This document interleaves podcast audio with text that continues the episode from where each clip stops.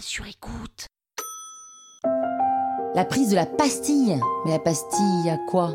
Bastille Vous écoutez Krusty History, le podcast qui vous raconte les histoires de l'histoire.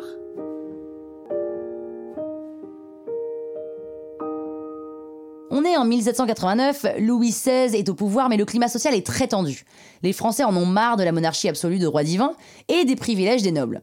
Économiquement, c'est pas la joie. Depuis quelques années, des épisodes de famine se sont enchaînés et le prix du pain a augmenté, euh, on n'imagine même pas à quel prix. Et en France, il vaut mieux pas plaisanter avec la baguette. hein. Une assemblée nationale composée de personnes du tiers-état se met en place et la situation commence à chauffer. Il y a de plus en plus d'émeutes pour exiger la baisse du prix du pain, c'est vraiment un vrai sujet.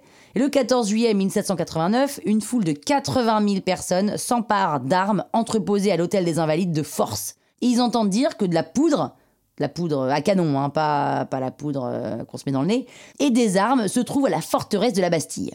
La Bastille, c'est un peu le symbole de la royauté. Elle a été créée au XIVe siècle pour défendre les remparts est de Paris. Et au fil des années, elle servait de prison royale pour des nobles ou des prisonniers d'État. Une délégation de l'Assemblée des électeurs de Paris, des révolutionnaires en gros, veut établir des négociations pacifiques avec le gouverneur de la Bastille pour récupérer le matériel. Mais ça ne fonctionne pas. Clairement, ils repartent bredouille. Les manifestants perdent patience et attaquent à coups de hache les chaînes du pont-levis.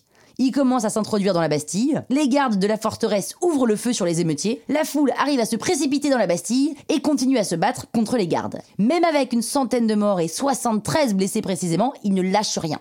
Le gouverneur s'attendait pas du tout à ça et il est dégoûté.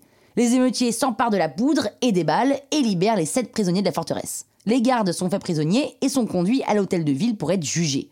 En chemin, le gouverneur se fait décapiter et sa tête est mise au bout d'une pique jusqu'au palais royal. Ils avaient le sens de la mise en scène à l'époque. hein. Louis XVI est pas du tout au courant de ce qui se passe, mais à 18h, il ordonne aux troupes d'évacuer Paris. Et beaucoup de nobles se cassent d'eux-mêmes de Paris dès le lendemain. Les pays autour, ils hallucinent qu'une foule inexpérimentée ait pu soumettre la forteresse, et dès le 15 juillet, l'Assemblée, visiblement en roue libre, confie à un entrepreneur la démolition de la Bastille. Et le meilleur, c'est que grâce à tout ça, on a un jour férié Krusty, hein? sur écoute.